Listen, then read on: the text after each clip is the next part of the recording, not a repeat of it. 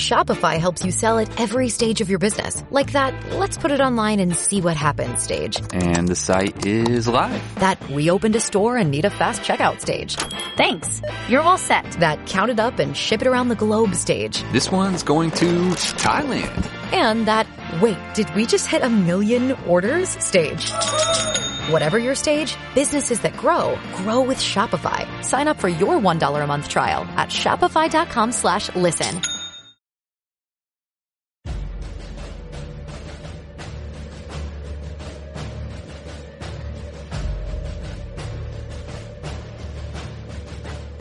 El Foro de la Historia.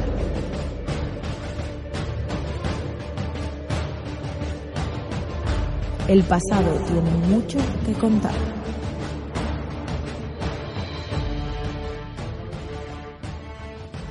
Bienvenidos a Foro de la Historia.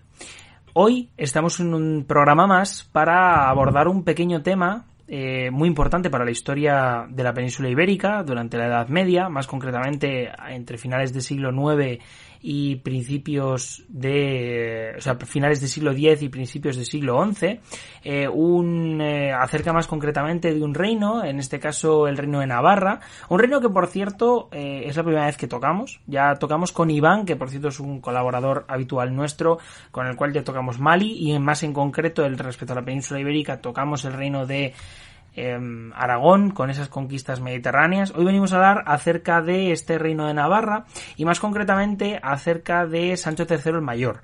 Sancho III el Mayor que es un rey que, como hemos dicho antes, está, digamos, un poco a matacaballo de finales del siglo X, principios del siglo XI, más concretamente entre el año 992 y 1004 y 1005, que es cuando este asciende al trono. Decir que, bueno, es eh, un personaje muy interesante porque configura la política de los diversos reinos cristianos de la península ibérica. Es, eh, si no es el rey más importante de Navarra, va a ser uno de los más importantes. Y, eh, bueno, la verdad es que es también un momento de expansión territorial del reino de Navarra. De hecho, es más, eh, por supuesto, el núcleo central de este reino, eh, que hay que situarse un poco en, el, en a finales de siglo de, siglo X, momento en el cual, bueno, pues eh, la verdad, el, estaba el, el califato, si no recuerdo mal, momento bastante bastante importante porque el poder musulmán no había, o sea, el poder árabe dentro de lo que viene siendo el bueno, la península ibérica no había perdido ese esplendor, que lo perderá más adelante ya en el siglo XI, con esos reinos de taifas tras bueno, pues eh, esa desfragmentación, ¿no? De esa fragmentación del, del califato. Eh, y entonces, en este contexto en el que todavía el, el, califato es importante a nivel político, tenemos un reino de Pamplona o de Navarra bastante importante con un núcleo en, eh, bueno, pues en la, en la propia ciudad de, de Pamplona y con ciertas eh, zonas de Guipúzcoa bajo su control. Por otra parte también tendríamos el condado de Aragón, que anteriormente fue adquirido ¿no? por, por este eh, reino de Navarra, bueno, por las dinastías navarras eh, a través de un enlace matrimonial, que bueno, pues es verdad que no era un territorio realmente importante en cuanto a su extensión territorial, puesto que más o menos comprendía entre los valles occidentales eh, del actual Pirineo aragonés, lo cual es una zona bastante reducida. Y luego, por otra, por otra parte, digamos, tierras riojanas, eh, pues eh, que bueno, en las que Sancho III asentará su poder, más concretamente en Nájera. Hay que también destacar que el reinado de Sancho III coincide con, pues eso, como hemos dicho, con la fragmentación de, del califato de Córdoba en las taifas y esto es lo que bueno, pues lleva un poco a, esta expansión. Por otra parte, también es cierto que este rey es bastante importante y necesario destacar, eh, puesto que mm, eh, trae la reforma cluniaciense a España y modifica el, lo que viene siendo el Camino Santiago.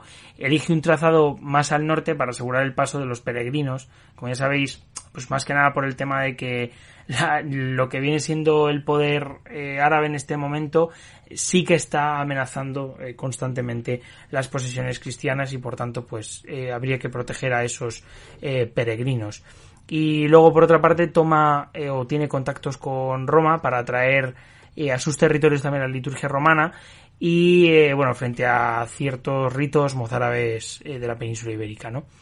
Y mm, bueno, Iván, la verdad es que después de esta pequeña bueno, introducción que he hecho de unos cuatro minutos, cinco minutos, eh, me gustaría un poco que, que nos hablaras acerca un poco de la política castellana. No sé qué nos podrías decir acerca de esto. Vale, buenas Javi.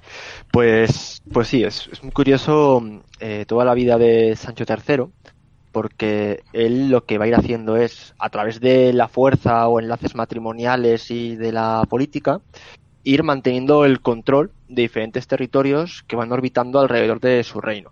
Eh, por ejemplo, en, en la zona de la meseta norte, en esta época, como tal, el reino de Castilla no existía, había un condado, que era el condado de Castilla, ¿vale? Que sea lo que en un futuro va a ser el reino de Castilla y este condado a nivel legal era un condado que estaba dentro del reino de León. Vale, pues entonces Sancho III se casará con eh, Muniadona, que es la hija del conde de Castilla, y este enlace acabó haciendo que se ampliara la, influencia de Sancho ya desde Pamplona a toda la zona de los condados de Castilla, Saldaña y Carrión, que eran los condados más próximos de lo que ahora vendría siendo eh, Castilla y León, a través de su mujer.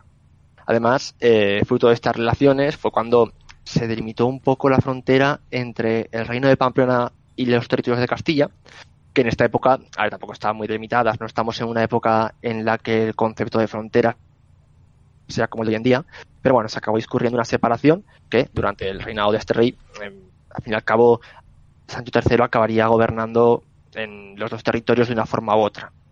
Eh, bueno, con esta mujer, con Muniadona, tuvo eh, cuatro hijos, ¿vale? Tuvo el hijo de García, Fernando, Gonzalo y Jimena, que más tarde hablaremos de ellos, porque también trataremos su testamento, que es un poco donde está la amiga de este personaje, ¿vale? Entonces tenemos eh, a Sancho III emparentado con, por matrimonio con la hija del conde de Castilla. Entonces, en el momento de que este conde de Castilla muera, ascendería al trono condal, podríamos decir, eh, su hijo, que fue asesinado en León en el momento de que iba a casarse.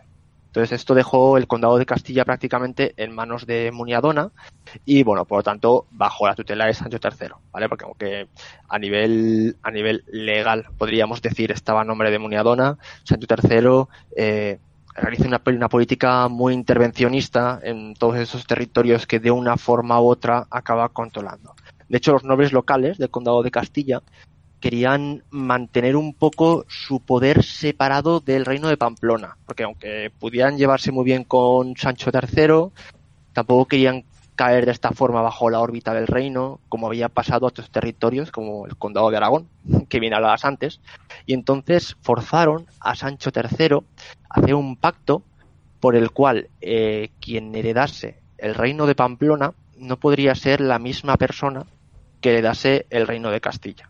De esta forma, eh, si bien su primer hijo era García, sería el que, su, bueno, su primogénito era García, que sería el que heredase el reino de Pamplona, sería el segundo hijo el que heredase el condado de Castilla. Pero bueno, de mientras es Sancho III quien a través de su mujer va controlando el condado de Castilla. Sobre, sobre Arbe y Ribagorza, ¿qué nos podrías comentar, Iván? Porque también pues son un tema importante a destacar sobre este este monarca. Y bueno, la verdad que yo sobre esto no tengo mucha idea, sin embargo me parece bastante curioso.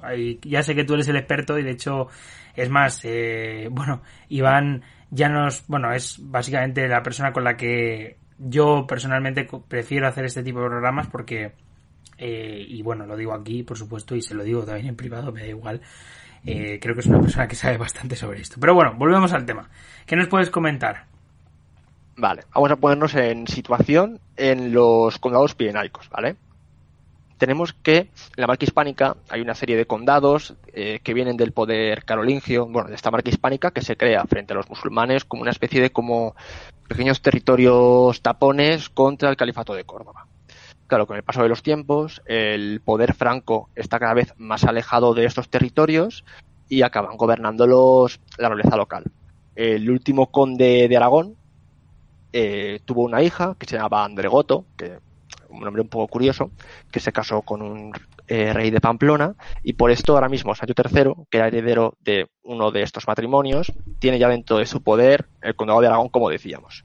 Es que más allá del condado de Aragón había otros condados que hoy en día separamos entre condados aragoneses y condados catalanes. Bueno, esto es una diferenciación que en la época no tendrían. ¿vale? Los separamos así porque sabemos que en un futuro, pues cada uno tiene un devenir histórico diferente. El caso. Eh, tanto Sancho III como su mujer, Muniadona, estaban emparentados de forma muy lejana con eh, varias de estas dinastías locales gobernantes en los condados. Por ejemplo, Sancho III estaba emparentado con los condes del Pallars y Muniadona con los de Ribagorza. Entonces, a través de estos enlaces matrimoniales, tenían un poco la potestad para poder hacer valer eh, sus pretensiones sobre estos territorios en el momento en el que hubiera algún tipo de flaqueza. Y esto sucedió que había un conde en Ribagorza, que se llamaba Guillermo Isárnez, que murió sin descendencia. Entonces la Ribagorza eh, quedó durante un momento en manos de su mujer, pero claro, eh, estando Sancho III en ese momento gobernando y manejando y desmanejando, era el sol que más calentaba. Entonces, pues toda la nobleza local prefirió cerrar filas frente a Sancho III y anexionar el condado de Ribagorza a todos estos territorios que ya iba acumulando. Y con el condado de Sobrarbe acabó pasando lo mismo, porque tenemos que tener en cuenta que estos territorios eran territorios que estaban prácticamente devastados, podríamos decir, por las incursiones que había hecho eh, Almanzor y los musulmanes hace poco. Entonces, la política pirenaica de Sancho III se basará sobre todo en reconstruir diversas casas fuertes, torres y castillos de la zona. De hecho, la gran mayoría de fortificaciones del Alto Aragón que, eh, hoy en día se mantienen tienen un periodo arqueológico que es de este siglo XI, que son a través de unas construcciones que mandó hacer Sancho III a través de eh, albañiles lombardos, que es una cosa muy curiosa, que bueno, parece ser que había unas compañías de albañiles en la Lombardía, en el norte de Italia, que debían ser muy prestigiosos y se dedicaban a ir dando vueltas por Europa ofreciendo sus servicios a la, a la nobleza local para realizar pues todo tipo de trabajos. Entonces pues cogió una de estas compañías y estuvo eh, reformando todos estos sistemas defensivos, más que nada para para unir, para unir los frentes contra el poder musulmán que se estaba gestando en esta eh, futura taifa de Zaragoza que tendrían próximamente al sur.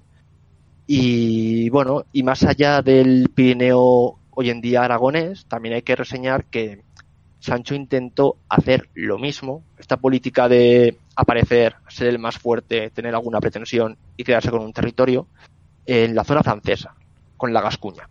Sin embargo, lo que pasa es que en la Gascuña francesa no había un, no había un, un escenario sociopolítico tan inestable como podría haber en una península ibérica que había estado constantemente en relación o en saqueo con un poder musulmán que ahora estaba entrando en declive y los franceses estaban bastante más estables. Entonces, su pretensión de pasar su territorio hacia el norte de los Pirineos como tal no llegó a cristalizarse, pero bueno, es interesante ver que también estuvo ahí la posibilidad.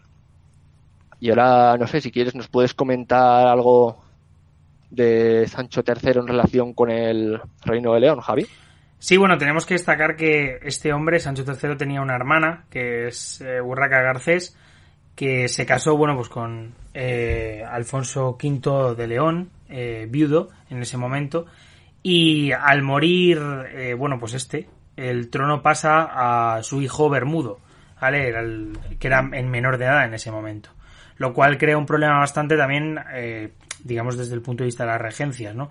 Es verdad que hay una hay una debilidad, ¿no? De este rey, que es, bueno, pues ya sabéis que los nobles aprovechan, bueno, los nobles, cualquier poder político suele aprovechar, eh, bueno, pues que, que, el, que el otro poder político con el que rivaliza, digamos que es, eh, bueno, pues aprovechar que, que es débil, ¿no? Y en este caso las regencias suelen ser objeto de ataques, ya no solo aquí, tenemos también muchísimos casos en Castilla, eh, también los tenemos en el Imperio Bizantino, en cualquier, o sea que no es algo eh, propiamente castellano, eh, o sea, castellano-leonés en este caso, y bueno, pues los nobles eh, básicamente se levantaron y eh, bueno, pues fue Urraca Garcés la que tuvo que pedir auxilio a su hermano Sancho III. Sancho III acude a León, derrota a dichos nobles y casa a su hija Jimena con Bermudo III, que como ya sabéis, pues era este rey que, bueno, pues era menor de edad. Entonces pasa a ser eh, este Sancho III el tutor del propio rey, con lo que afianza su poder en este reino de León, que en este caso era bastante, bastante importante. Por tanto, vemos que, digamos que aunque sus redes, digamos que mm, van más allá del, del bueno, pues del Pirineo aragonés y, y, bueno, y pues que va configurando una serie de, de redes que pasan por Castilla, pasan por, por supuesto por, por León y que mm, en este momento quizás Sancho III es el personaje más importante de toda la península ibérica, de, de la península ibérica cristiana. ¿Qué nos podrías comentar acerca de su testamento? Porque creo que es algo realmente importante y, la verdad que no podemos dejarlo por, bueno, pues por mencionar. Antes de entrar en el testamento, ahora que, ahora que lo has comentado, que has comentado esto, hay sobre Sancho III hay una serie de monedas que es curioso porque aparece que en las monedas se le intitula eh, emperador de toda España, ponen las monedas que bueno, siempre ha sido lo clásico, ¿no? Pues una figura que a través de un registro arqueológico se ha utilizado pues para ensalzar diversos discursos nacionalistas. Eh, simplemente es comentarlo. A ver, eh, sí que es verdad que Sancho III tiene un poder sobre la gran mayoría de los territorios cristianos de la península ibérica, pero si pensamos en lo que estamos diciendo, en qué territorios son estos, bueno, pues eh, tal y como emperador, ¿no? Como el que manda en toda Hispania, es cuestionable. Esto es una moneda que aparece varios siglos posteriores, que, bueno, mm, es un poco a nivel de, de, prestigio de la dinastía castellana, de decir, vengo de alguien que mandó mucho. De hecho, ya en época de Roma, eh, lo que se ponía en las monedas era puramente propaganda. El poner al emperador con la cabeza de, del dios tal o el dios cual, era, bueno, simplemente eso hay que tener un poco en cuenta cuando vemos las fuentes eh, frente a qué estamos, ¿no? Si estamos ante algo más propagandístico, un documento notarial que, al fin y al cabo, Sancho III firmaba como rey de Pamplona, no como emperador de Hispania, y esto es lo que importa. Vale, hecho este apunte, sí, vamos a entrar en el testamento porque a, mí es una de las cosas que más interesantes me parece de este rey, porque está acumulando diversos territorios de una forma u otra, y de él van a venir las principales dinastías cristianas, bueno, de hecho es la misma dinastía realmente, las principales casas reales cristianas que van a ser los principales arietes contra el califato de Córdoba que ahora se está, se está fragmentando. Sancho III morirá en 1035, ¿vale? Dijimos que subió al trono en torno al 1005, pues gobernaría 30 años. De hecho, un apunte, el califato sí. de Córdoba justo desaparece en esta época, o sea, justo en esta década, entonces realmente sus últimos años eh, son la descomposición total, que bueno, ya llevaba bastante tiempo gestándose y por ende el, eh, hubo tanto crecimiento de, de los reinos cristianos eh, justo por eso, o sea, que es que justo es en esta década. Efectivamente, es que el, el, gran enemigo o gran aliado, depende para quién, ahora mismo se va y es cuando estos reyes cristianos tienen más manga ancha para hacer todas estas cosas que hace Sancho III. Claro. En fin. De hecho, ya digo que es que es el momento, mil, o sea, el año 1031. Entonces es realmente, bueno, es que es, mm, sí, básicamente el último, el último de los califas, ya durante esta época, Hisham III, es, bueno, es que viene de una, realmente para que comprendamos la debilidad del poder islámico, al que por cierto podríamos dedicarle una serie de programas, que molaría un montón. Eh, es, es bastante interesante como hay muchísimos califas eh, que duran entre un año y, dos años. Es realmente brutal. Sí, esto es una cosa que siempre que se ve periodos de decadencia suele pasar. Es como estos años del Imperio Romano en el que hay cuatro o cinco emperadores que duran meses. Claro, esto es un síntoma de debilidad de poder central y es lo que le pasó al califato de Córdoba, que era demasiado grande y en el momento de que apareció un califa que no era tan competente como el anterior, pues toda la gente, toda la periferia, toda la nobleza, no nobleza, pero todos los poderes internos se le vienen encima. Sí, claro, sí, muy... por supuesto. Um, y bueno, pues, ¿qué, qué nos sí, podrías vamos, comentar? Vamos a hablar del testamento. A ver, eh, el testamento mmm, lo que hace es repartir sus territorios entre los hijos, ¿vale? Como decíamos, tiene un hijo que es García, que va a ser el que va a heredar eh, el núcleo central del reino, es decir, el reino de Pamplona, esta parte un poco de la zona de Guipúzcoa y, La Rioja, como primogénito. Como comentábamos también antes, el segundo hijo, Fernando, eh, heredará el condado de Castilla, eh, en parte por este pacto que tuvo con la nobleza local para que, bueno, para que el destino de Pamplona y de, y de Castilla no se uniese. Y luego tenemos un tercer hijo, que es Gonzalo, que le dejarán para él los condados de Sobrarbe y Ribagorza. Que bueno, realmente Gonzalo nunca llegó a vivir en estos condados, son unas zonas demasiado montañosas, él se quedó a vivir un poco de rentas en el reino de Pamplona. Pero pasa que es que Sancho tenía un hijo más, un hijo más que era su hijo mayor, que era Ramiro. Pero claro, el problema de Ramiro era que era un hijo que había tenido antes de casarse con su mujer Muniadona. Entonces era el mayor, pero no tenía los mismos derechos.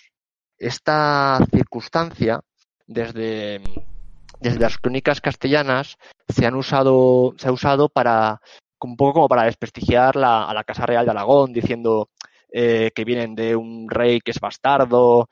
A ver, si nos vamos al derecho eclesiástico de la época, un hijo bastardo es aquel en el que tú, estando casado con una mujer, tienes con otra mujer. Entonces, claro, Ramiro mm, es hijo de Sancho III, pero lo tuvo antes de casarse con Muriadona, con otra mujer que murió. Además, parece ser que tanto este hijo, este, este hijastro, se llegó a llevar bastante bien con la familia, no parece que hubiese ningún tipo de problema, y acabó heredando el condado de Aragón, una forma mm, como compensatoria. Es el hijo mayor, pero no es el primogénito, no va a heredar el reino de Pamplona, pero bueno, le dan algún tipo de territorio. Además, eh, como unos 15 o 20 años después, morirá Gonzalo y Ramiro, en este caso, primero de Aragón, eh, habrá, eh, habría desplegado una serie de, de redes de, simpatía y de contactos por los territorios de Ribagorza y, y Sobrarbe para que en el momento de que muriese Gonzalo pasaran a su poder. De esta forma configurándose lo que sería un poco la parte norte de la provincia actual de Huesca, que sería el inicio del Reino de Aragón como tal. Además también es interesante que, bueno, como tal Ramiro eh, es complicado decir si fue rey o no, porque no tenía el título de rey en, en ningún momento. Él firmaba los documentos como Ramiro, hijo del rey Sancho. De la misma forma que un rey sí que dice que es rey, él en ningún momento lo pone. Ya sus descendientes sí que empezarán a llamarse reyes como tal. Pero bueno, es un apunte curioso de esta familia que tenía Sancho III y cómo a partir de él se van creando pues pues bueno pues lo que sea el reino de Castilla el futuro de Navarra el de Aragón. Y bueno de hecho en Castilla eh, aún queda un poco más por desarrollar que no sé si quieres darnos unos apuntes finales sobre eso.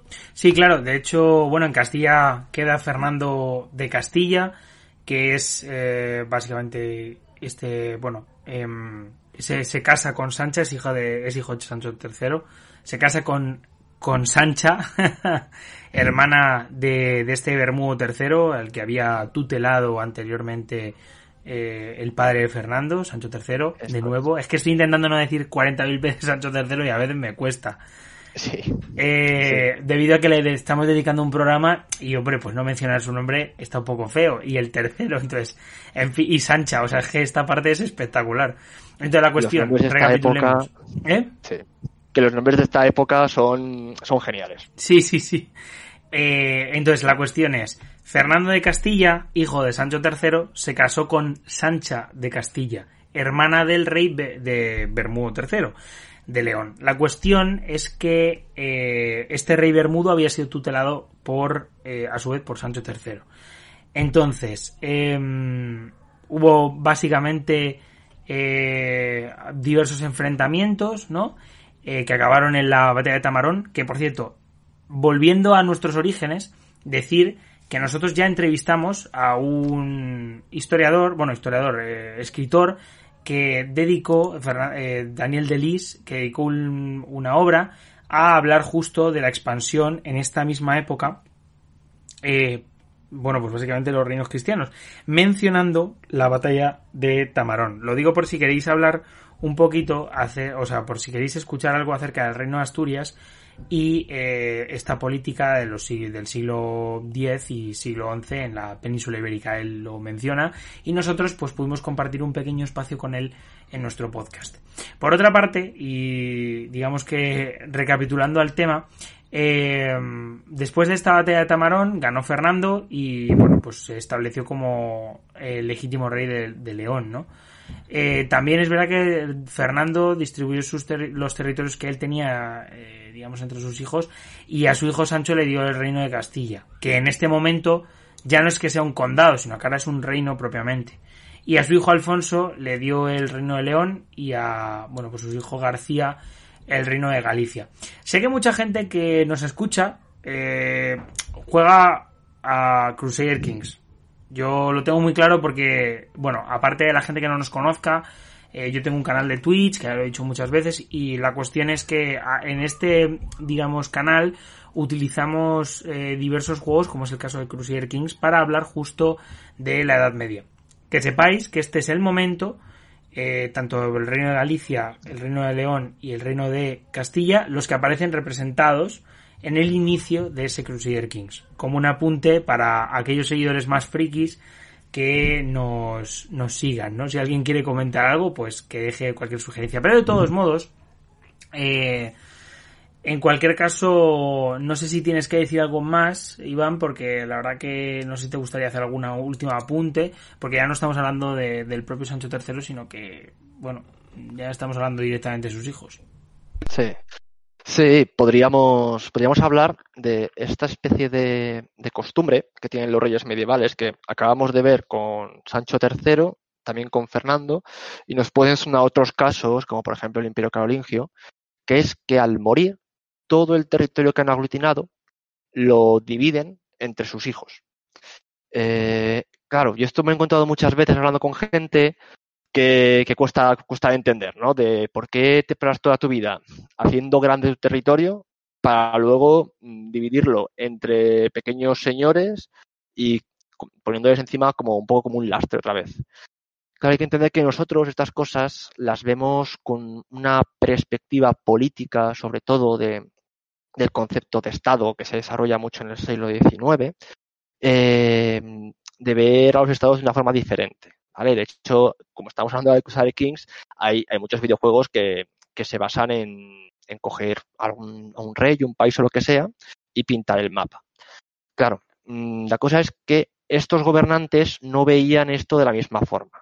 O sea, para ellos todos estos territorios eran patrimonio suyo, eran su heredad, sus territorios, sus títulos, eran de su familia, era un patrimonio privado y con ellos hacían lo que mejor le convenía a la familia. Entonces, cuando, por ejemplo, en el caso de Sancho III de Navarra, bueno, de Pamplona, mm, divide sus territorios entre sus hijos, eh, no lo hace por el bien del reino de Pamplona. Le da más bien poco, lo hace por el bien de sus hijos, y utilizar como herramienta sus territorios, ¿vale? Porque es normal, es entendible que un padre de familia quiera que todos sus hijos vivan como mínimo igual que él. En su caso, esto quiere decir que tienen que ser soberanos de un territorio. Es como si mmm, tuvieras varias casas y a cada uno de tus hijos le dieras una casa en vez de que todo se, de que uno solo le dará ocho casas, ¿vale? Digamos un ejemplo. De hecho, la práctica que sí que aparecerá más adelante y que ahora también hay en la península ibérica de que el primer hijo herede todo, el segundo se dedique a la carrera militar y el tercero a la carrera eclesiástica, no era la práctica más extendida en esta época. Eran unas fórmulas mixtas, pero bueno.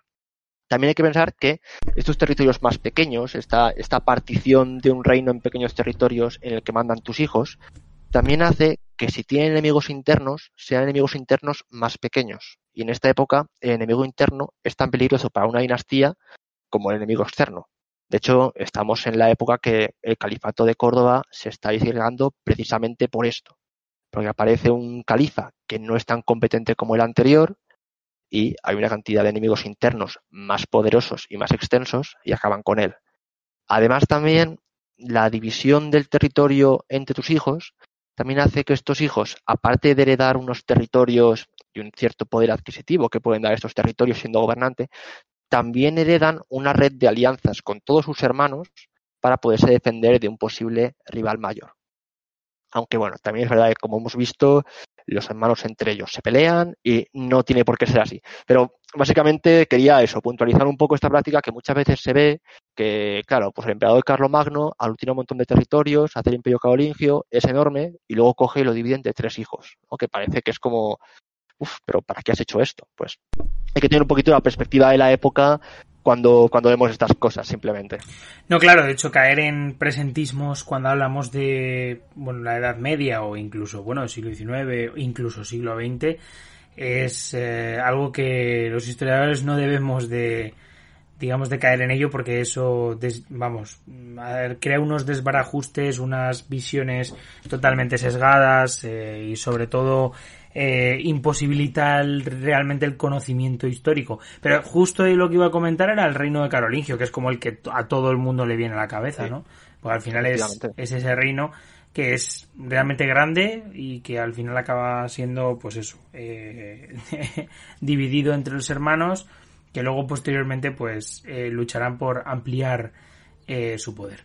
Bueno, llegado a este punto, eh, nada, poco más podemos decir. Nada, dar las gracias a Iván, por supuesto, por haber habernos ayudado y, por supuesto comentado acerca de Sancho III y esa figura histórica importantísima.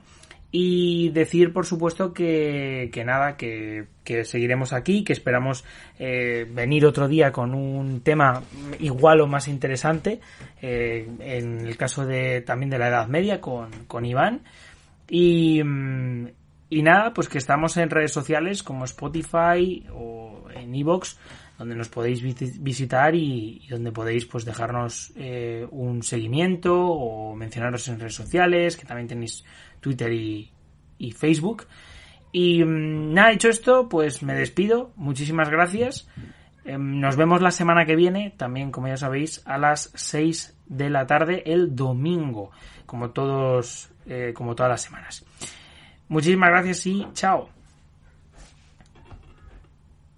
¿Te preocupas por tu familia? Entonces, ¿por qué darles solo huevos ordinarios cuando pueden disfrutar de lo mejor? Eggland's Best, los únicos huevos con ese delicioso sabor fresco de granja, además de la mejor nutrición, como 6 veces más vitamina D, 10 veces más vitamina E y 25% menos de grasa saturada que los huevos regulares, además de muchos otros nutrientes importantes. Así que, dales los mejores huevos. Eggland's Best, mejor sabor, mejor nutrición, mejores huevos.